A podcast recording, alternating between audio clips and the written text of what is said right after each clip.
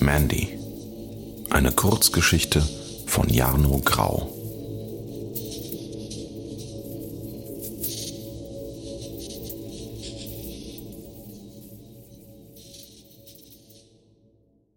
Mark schaute in sein Bierglas und schwenkte den Rest der warmen Brühe im Kreis. Wir sprechen hier von Erpressung, das ist dir klar, oder? Ken, der ihm gegenüber saß, hätte beinahe mit der flachen Hand auf den Wirtshaustisch gehauen. Im letzten Moment bekam er sich in den Griff und flüsterte Quatsch, Erpressung. Ist ja nicht so, dass wir ihm einen anonymen Brief schicken. Er weiß ja, wer wir sind. Aber vielleicht ist genau das der Fehler. Selbst wenn er zahlt, er kann uns von da an ans Messer liefern, wann immer er will.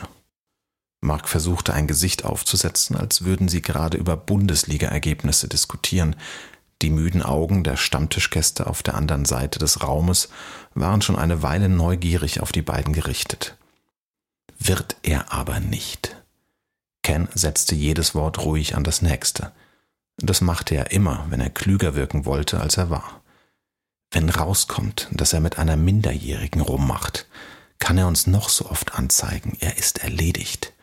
Und solange er uns in Ruhe lässt, weiß er, dass ihm nichts passiert. Dass die Idee mit Kannewolf von Ken stammte, passte nicht in die übliche Rollenverteilung der beiden Freunde. Schließlich war Mark schon seit der Schule der Wortführer und auch in der Elektrofirma, für die sie beide arbeiteten, war er es, der den Chef am ehesten von seinen Ideen überzeugen konnte. Was er hier bei Ken sah, war eine vollkommen neue Seite, und so sehr ihm der Gedanke gefiel, dem adligen Angeber eins auszuwischen, so konnte er Kens Vorstoß nicht so einfach durchwinken. Mit dem Zeigefinger deutete er auf einen imaginären Punkt auf der Tischplatte. Und du bist dir sicher, dass er was mit der Kleinen hat? Er sagt, sie ist seine Nichte. Warum soll das nicht wahr sein? Du kennst den Kannewolf nicht. Der hat mit seiner blaublütigen Verwandtschaft nichts am Hut. Ein Typ wie der und so ein Prachtmädel an seiner Seite. Du glaubst doch nicht, dass der seine Finger bei sich lassen kann. Weißt du noch, wie er meiner Schwester nachgestiegen ist? Mein Vater hätte ihn damals beinahe abgeknallt, ich weiß. Mark trank den letzten Schluck aus seinem Bierkrug. Sie ist aber auch eine Bombe. Meine Schwester? Mark verdrehte die Augen. Nein, ich meine die Kleine. Sag ich doch. Als sie vor ein paar Wochen in der Stadt aufgetaucht war, gab es in der Männerschar sofort eine ziemliche Unruhe. Sie saß zusammen mit ihrem Onkel im Eminenz, dem Feinschmeckertempel am Ort, aß wenig und hatte nur Augen für Kannewolf, der wiederum die Blicke genoss, die sie auf sich zog. Im Nu stapelten sich im Eminenz die Reservierungen auf Wochen im Voraus, und auch Mark und Ken lungerten mit anderen Schaulustigen, die sich ein Abendessen im Nobelrestaurant nicht den Traum leisten konnten, an der Bar herum und stierten in den Gastraum. So eine Frau hatten sie in dieser Stadt, und das hieß für die meisten hier in ihrem Leben, noch nie vor Augen bekommen. Dass sie Beine bis zum Hals hatte und einen phänomenalen Vorbau, geschenkt. Das kannten sie auch von ihren Frauen hier. Doch wo bei den meisten Menschen im Gesicht irgendetwas nicht stimmte, eine zu lange Nase, ein fliehendes Kinn oder einfach ein leichtes Schielen, bei der Kleinen saß alles am richtigen Ort, perfekt proportioniert zum Rest. Ihre Erscheinung verwöhnte jedes Auge, und es war schier unmöglich, sie nicht immer wieder zu betrachten, um sicherzugehen, dass es so ein Weib wirklich gab. Doch ignorierte sie alle Blicke um sich herum konsequent und hatte nur Augen für ihren Onkel. Ken schüttelte vehement den Kopf. Sowas verstehe ich nicht dass so ein hübsches junges Ding mit diesem. Er biss sich auf die Lippe und ballte seine Hand zur Faust, die wieder bereit war, auf der Tischplatte zu landen. Im Gegensatz zu uns hat der Hund eben genug Geld, was mich darauf bringt, dass wir morgen früh wieder zeitig bei Zosch stehen müssen. Damit schob Mark seinen Stuhl weg und zog seine Jacke an. Was machst du? Ken hob den Kopf und schaute ihn mit großen Augen an. Ich lass mir das nochmal durch den Kopf gehen. Irgendwas gefällt mir an dem Mädchen nicht. An der Kleinen gefällt mir alles, nur an ihrem Onkel nicht. Jetzt setz dich hin, wir gehen meinen Plan nochmal genau durch. Und zum Wirt gewandt? Lucky, Wir nehmen noch zwei.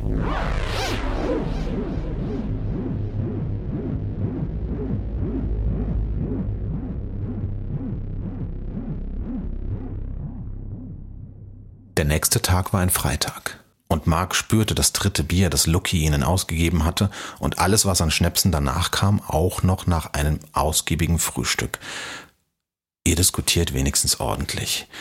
Ich gebe euch bald den Stammtisch. Die sind da nämlich alle schon halb tot. Von denen kommt nichts mehr, hatte Lucky die beiden gelobt und jedem noch einen Schnaps hingestellt. Auch wenn sie alles genau durchgesprochen hatten, Mark war sich immer noch nicht sicher, ob Kens Plan eine so gute Idee war. Er hatte erst vor einem Vierteljahr eine Lehrstelle bei Elektrozosch angetreten. Seine Mutter war froh, dass er endlich eine Beschäftigung hatte und sein eigenes Geld verdiente.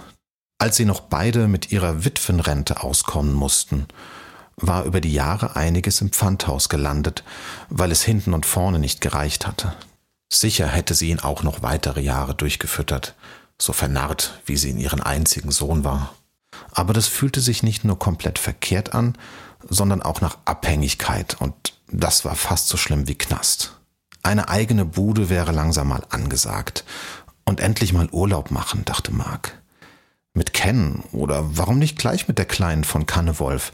Wenn alles nach Plan lief, würden sie hunderttausend aus dem Grafen herauspressen dann könnte er sie auch ins Eminenz ausführen.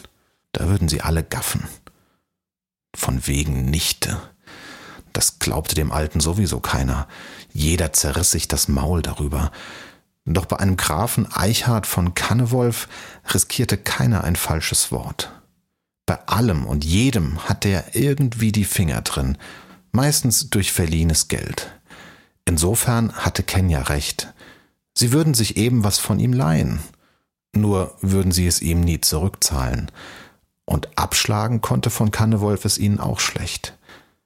Damit die beiden gutes Beweismaterial hatten, dafür sollte Mark heute sorgen. Zum Glück hatte der Alte seine Routinen. Er ließ sich jeden Freitagvormittag auf dem Wochenmarkt blicken, stolzierte über den Platz, als würde der Ort ihm gehören, was ja auch nicht ganz falsch war, und setzte sich dann ins Café Ignaz das tatsächlich ihm gehörte, zumindest das Gebäude. Der Wirt musste jedes Mal den Weißwein und den Kaffee für von Kannewolf höchstpersönlich an den Tisch bringen. Und zahlen brauchte der alte Bock natürlich auch nichts. Ken meinte, dass genau das der richtige Moment sei, um sich ins Haus des Alten zu schleichen, um die Kameras im Schlafzimmer anzubringen. Fotos durch die Fensterscheibe, das war Agentenquatsch von früher. Nie würde von Kannewolf mit der Kleinen genau vor dem Fenster rummachen und dann noch bei offenem Vorhang, da konnten sie lange drauf warten. Mark hatte alles besorgt. Das Problem war nur, er würde später noch ein zweites Mal ins Haus müssen, um die Kameras wieder abzunehmen.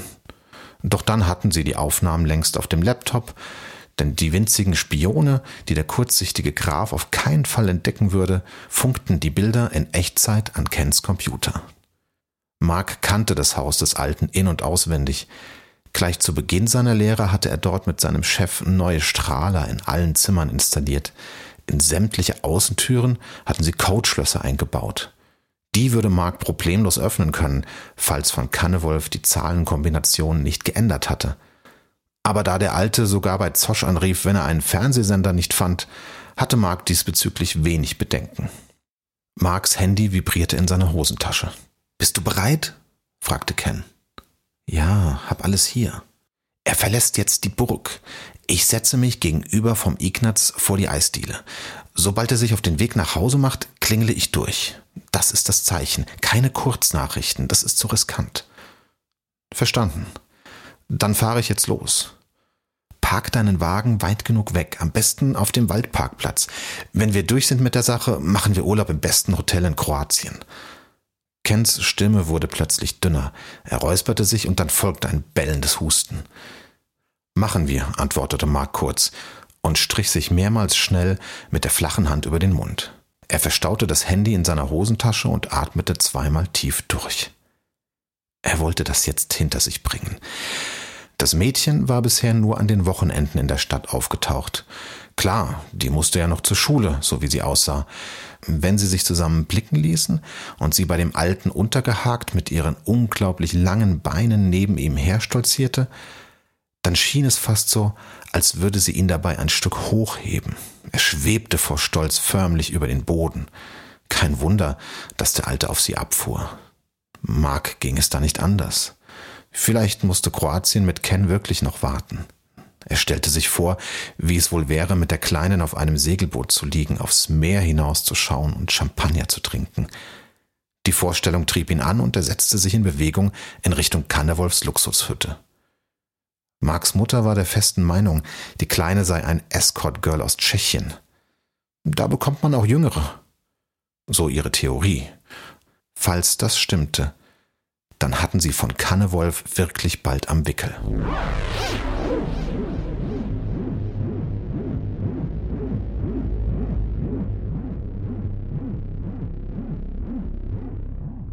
Der schmale, gut versteckte Pfad durch den Wald endete an einer Tür in einer mittelalterlichen Außenmauer.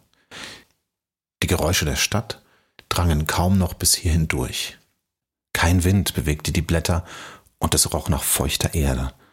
Mark musste sich beim letzten Stück durch Brombeergestrüpp am Boden kämpfen und unterdrückte ein Fluchen, als sich eine der widerspenstigen Dornenranken schmerzhaft um seinen Knöchel verhedderte, so dass er fast stürzte. An der Mauer angekommen, klappte er eine unscheinbare Abdeckung aus Metall nach oben, darunter war ein brandneues, blau leuchtendes Zahlenfeld in die Mauer eingelassen, witterungsfest und über Funk mit der Anlage im Haus verbunden. Wenn der Code hier funktionierte, dann würde er damit auch die Tür zum Haus aufbekommen. Er tippte die siebenstellige Kombination ein, die nur aus drei verschiedenen Ziffern bestand. Kannewolf hatte darauf bestanden, damit er sich die Nummer leicht merken konnte. So ein Idiot, freute sich Mark, denn das Schloss der Tür summte kurz, er drückte dagegen und betrat das Grundstück. Von der Umgebungsmauer aus waren es nur ein paar Schritte bis zur Hintertür mit den modernen Glasfenstern. Auch diese konnte Mark wie erwartet mit dem gleichen Code öffnen. Der Alte hat nichts an den Grundeinstellungen geändert. Wahnsinn, es ist so einfach, triumphierte Mark innerlich und stand jetzt in einem ganz in weiß gestrichenen Gang mit einer niedrigen Decke. Er schloss leise die Türe hinter sich und lauschte. Hier drinnen war es still wie in einer Gruft. Die nackten Wände verstärkten zwar die Geräusche im Flur, aber von draußen kam kein Mucks durch die dicken Mauern. Mark warf einen Blick auf sein Mobiltelefon. Keine Nachricht, kein Anruf, den er verpasst hatte.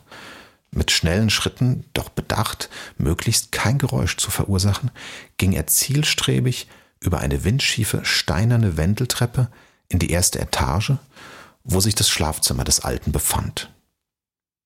Auch wenn jeder in der Stadt dies hier die Burg nannte, das Gebäude war alles andere als protzig, eher trutzig, keine Wand war gerade, die Gänge niedrig und die Mauern immer kühl. Oben steuerte er auf eine Tür aus dunklem Holz am Ende des Gangs zu. Er hielt den Atem an. Die gusseiserne Klinke lag kühl in seiner Hand, als er sie nach unten drückte. Die zwei bis zum Boden reichenden Fensterfronten, von denen man aus die ganze Stadt überblicken konnte, hauten Mark immer wieder um. Wie konnte man freiwillig in einem Schaufenster schlafen? Er hatte die elektrischen Jalousien erst selbst neulich zusammen mit Ken installiert. Jetzt wollte es der Alte hundertprozentig blickdicht in seine Liebeshöhle. Mark schüttelte sich bei dem Gedanken. In der Mitte des Raumes hing ein schmiedeeiserner Kronleuchter mit allerhand Verzierung von der Decke. Brutal hässlich, dieses Geschnörkel, aber perfekt für meine Zwecke, freute sich Mark. Hier würde er die erste der winzig kleinen Funkkameras befestigen. Sie bestand nur aus einem kurzen schwarzen Kabel, das als Antenne diente, und einem kleinen, durchsichtigen Kopf. Insgesamt war sie so groß wie ein Streichholz, allerdings biegsamer. Die winzige Batterie hielt einige Wochen. Die Kamera schaltete sich sowieso erst an, sobald sich jemand im Blickfeld bewegte oder man sie am Computer ferngesteuert aktivierte, was Kents Job war. Mark war groß genug, um an eine Stelle heranzukommen, wo bereits ein Kabel an einem Arm des Leuchters entlang lief. Er befestigte die Kamera mit einem schwarzen Klettband und richtete sie grob auf das große Bett aus. Dieses Ungetüm sagte schon alles über die Vorlieben des alten Grafen. Dunkelrote Bettwäsche aus glänzendem Satin, wie aus einem billigen Puff. Und am Kopfende waren eiserne Ringe in die Wand eingelassen. Mark verzog das Gesicht. Dann froren seine Bewegungen ein. Aus dem Augenwinkel nahm er eine Gestalt wahr, die, halb verdeckt, neben dem wuchtigen dunklen Schrank stand. In seinem Kopf wurde ein Brummen immer lauter. Noch konnte er fliehen. Er war näher an der Tür als der andere. Das Geräusch, als sein Handy auf dem Steinboden aufschlug, holte ihn zurück. Wer in aller Welt stand dort? Von Security im Haus wusste er nichts. Er ging langsam in die Hocke, um sein Handy aufzuheben und riskierte einen Blick zur Seite. Es war das Mädchen. Sie beachtete Mark nicht, sondern stand einfach dort und schaute geradeaus zu dem Fenster auf der gegenüberliegenden Seite. Alles, was sie anhatte, war ein schwarzer BH und ein Höschen aus dem gleichen Stoff. Marks Blicke wanderten von ihrem tiefen Dekolleté nach oben zu ihrem leicht spitzen Kinn, zu ihren dunklen Augen, die nach vorne blickten, wie bei einer Statue. Dunkelbraunes, glattes Haar lag ruhig auf ihren Schultern. Wie lange stand sie schon so da? Warum hatte er sie beim Eintreten nicht bemerkt? Wieso stand sie reglos in der Ecke wie eine Schaufensterpuppe? Mark spürte, wie sich etwas in seiner Magengrube zusammenballte, das sich gegen diesen Anblick wehrte. Etwas an ihr war nicht richtig, und gleichzeitig war sie perfekt. Er ging auf sie zu. Er wollte sie berühren. Das hatte er sich schon lange gewünscht. Mark hob langsam die Hand und hielt dann inne. Vielleicht war sie tot? Hatte der Alte sie umgebracht und dann ausgestopft? Nein, sie sah nicht aus wie eine Tote. Sie stand aufrecht. Ihre Gesichtsfarbe sah gesund aus.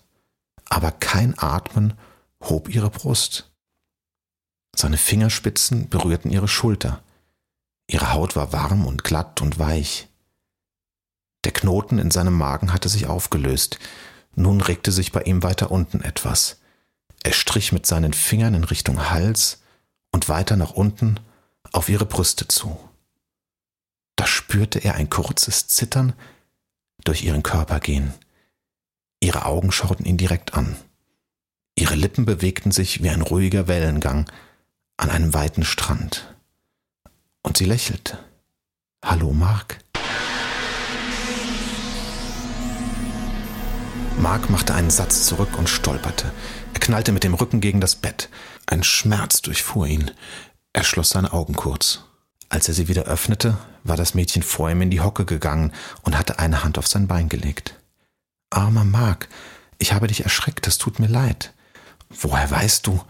Egal, was er jetzt sagte, es machte alles keinen Sinn. Das Mädchen sah nicht aus, als wäre sie überrascht, dass er im Schlafzimmer ihres Onkels Quatsch, Onkel. Der geile Graf hielt sich hier eine minderjährige Mätresse. Vielleicht hatte er sie mit irgendeiner russischen Designerdroge zu Willen gemacht. Sie war ja total high, das sah man doch sofort. Vielleicht hatte er sie hypnotisiert, damit sie sich nicht rührte, während er weg war. Mark richtete sich langsam auf und machte einen vorsichtigen Schritt nach hinten. Sein Handy lag zwischen ihnen auf dem Boden. Ist nichts passiert. Aber was ist mit dir? Brauchst du Hilfe? Das Mädchen hatte die Augenbrauen hochgezogen. Sie legte den Kopf etwas zur Seite, als würde sie nachdenken. Geht es mir gut? Nach einer kurzen Pause sagte sie, wenn es meinem Herrn gut geht, dann geht es mir auch gut. Verdammt, was hat der Irre mit dir angestellt? Er hält dich hier gefangen. Gefangen? Sie schaute kurz ernster, und es stand ihr fast noch besser. Dann formte sich ihr Mund zu einem Lächeln, von dem Mark sah, dass er darauf etwas erwidern musste. Er fuhr sich verlegen durch die Haare. Es passierte Mark nicht oft, dass ein Mädchen ihn so ansah. Und wenn, dann wusste er nie, was er als nächstes tun sollte. Er konnte sie nicht weiter einfach nur anschauen. Er hätte sie liebend gerne noch einmal dort berührt, wo er vorhin aufgehört hatte. Er biss sich auf die Unterlippe. Verstehe. Okay, hör zu. Er hob sein Handy auf und warf einen schnellen Blick auf das Display. Kein Alarm von Ken. Gut. Was auch immer mit ihr los war, sie schien sich nicht daran zu stören, dass er hier war. Hatte sie gesehen, wie er die Kamera installiert hatte? Diese Gedanken schienen ihm auf einmal alle sinnlos in Anbetracht der Situation, in die er nicht ein zweites Mal in seinem Leben kommen würde. Als hätte sie seine Gedanken gelesen, hatte sich das Mädchen mit einer einstudierten, flüssigen Bewegung zur Wand gedreht und schaute ihn nun über ihre Schulter hinweg fragend an. Wann fängst du endlich an? Ihr Blick blieb auf ihn gerichtet und bewegte sich dann hinunter zu seiner Jeans. Du hast doch alles dabei, oder? Alles dabei? Ja klar habe ich alles dabei. Ihr Angebot war eindeutig. Kondome hatte Mark immer dabei. Auch wenn er bisher, seit er seine Lehrstelle angetreten war, noch keins gebraucht hatte. Die Vorstellung, dass ihn mal eine gelangweilte Hausfrau verführen könnte, nachdem er ihren Herd wieder in Schuss gebracht hatte, diese Vorstellung war so stark, er glaubte fest daran, dass der Tag einmal kommen würde. Und jetzt war es soweit. Zwar ganz anders, als er sich das vorgestellt hatte, aber auch viel besser. Lässt du dir immer so viel Zeit bei der Arbeit? Sie lächelte Mark über ihre Schulter hinweg an und hielt ihm ihren Pfirsichhintern hin. Mit der rechten Hand kramte Mark in seiner Hosentasche und machte einen Schritt auf sie zu. Ja, er hatte alles dabei. Da hörte er ein Geräusch, als schnappe eine Tür ins Schloss. Es kam nicht von draußen.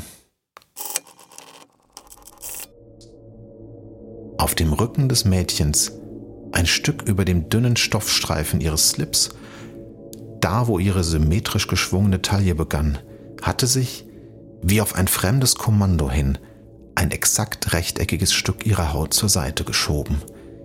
Die Öffnung war so groß wie eine Streichholzschachtel und reichte einen Fingerbreit tief in ihren Körper hinein. Kein Fleisch und kein Blut war darin zu sehen. Mark machte einen wackeligen Schritt nach vorne. In der Öffnung sah er eine kleine grüne Platine, auf der schwarze quadratische Computerchips und Steckverbindungen für Anschlüsse aufgebracht waren. Seine Erregung war mit einem Schlag verschwunden, alles an ihm wurde weich und sein Mund klappte auf. Es ist nur ein kleines Update, soweit ich weiß, aber es ist wichtig, dass ich es heute bekomme, sagte das Mädchen. Aber das war kein Mädchen. Was war das? Mark konnte seinen Blick nicht von der Öffnung lösen. Sein Atem ging schwer. Ihre Augen blitzten ungeduldig auf, als er rückwärts langsam in Richtung Zimmertüre ging. Er kam nicht weit, stieß gegen etwas Weiches. In der Tür stand Graf Eichhard von Kannewolf auf einen Spazierstock gestützt und lachte leise in sich hinein. Achtung, junger Mann! Er hielt Mark mit beiden Händen von sich. Respekt? Ihr seid wirklich eine schnelle Truppe. Zosch meinte eigentlich, dass vor Montag niemand mehr hier vorbeikommt. Aber ihr seid ja immer für eine Überraschung gut. Ich sehe, Sie haben sich bereits bekannt gemacht. Das ist Mandy. Damit deutete er auf sie und verbeugte sich leicht in ihre Richtung. Mandy grinste ihn stolz an. Sie hatte beiden immer noch ihren Rücken zugedreht. Ich habe sie erst seit ein paar Wochen und mir ist aufgefallen, dass ich in ihrer Nähe keinen Empfang mit meinem Handy habe. Irgendetwas stört das Funksignal. Er ging auf Mandy zu und deutete auf die Öffnung mit der Platine in ihrem Rücken.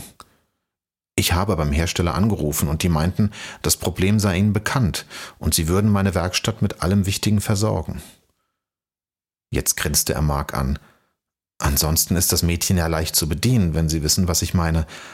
Aber bei solchen Dingen müssen die Profis ran. Sind Sie denn bereits fertig mit dem Update? Ich habe etwas im Wagen vergessen. Damit stolperte Mark aus dem Zimmer und rannte so schnell er konnte aus der Burg. Ja, bitte beeilen Sie sich, rief von Kannewolf Mark hinterher. Mandy und ich wollen heute Abend noch ausgehen. Mandy kicherte, als er ihr einen Klaps auf den Po gab. Yeah.